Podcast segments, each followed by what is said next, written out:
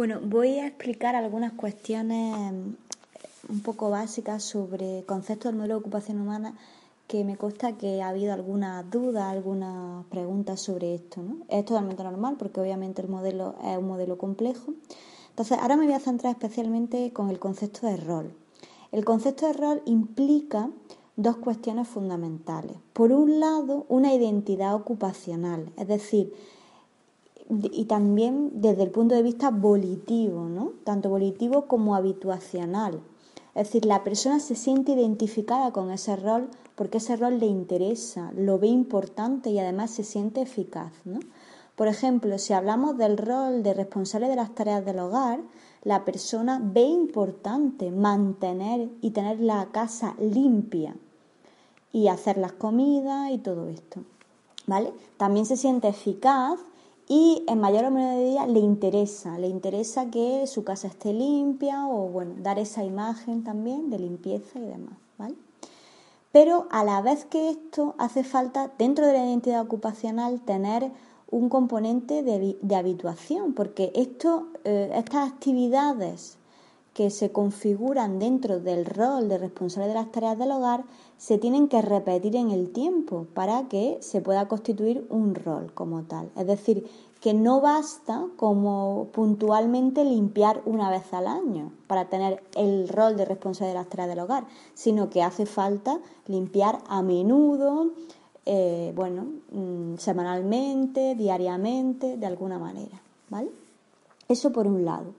Por otro lado, para establecer un rol tanto en nosotros como en otras personas, es importante y fundamental que haya una expectativa, unas demandas del ambiente. Es decir, ya no es algo identitario mío, sino que hay gente de fuera que espera que esas actividades sean realizadas. En el caso de, siguiendo un poco con el ejemplo del, rol de responsabilidad tarea del hogar, es, obvio, es obvio que mm, nosotros nos responsabilizamos si compartimos piso con compañeros, con nuestra familia o bueno, o con la gente de fuera que viene, amigos, familiares, lo que sea, a que la casa está limpia, está cuidada, está ordenada, además, pues bueno, pues también hemos hecho de comer, etcétera, etcétera, ¿vale? Entonces, es fundamental plantear estas dos cuestiones, ¿vale? La identidad ocupacional desde el punto de vista volitivo y habituacional, y las expectativas y las demandas sociales.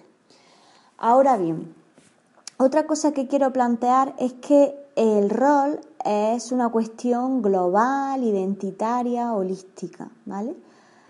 Que no porque nosotros limpiemos, por ejemplo, barramos, siguiendo otra vez con el ejemplo del rol de responsabilidad de las tareas del hogar, no porque nosotros eh, semanalmente, es decir, que tengamos una habituación, barramos la cocina, solo por eso vamos a tener el rol de responsable de las tareas del hogar. Es decir, es diferente tener una responsabilidad en una actividad que tener un rol. Un rol implica mucho más en cuestiones identitarias y en cuestiones de expectativas sociales. Por tanto, eh, entiendo que, por ejemplo, en los ámbitos residenciales o de centros de día puede haber confusiones con esto, pero hay gente que a lo mejor tiene responsabilidades dentro de estos servicios, de estos centros, sin embargo, no tienen roles ocupacionales per se.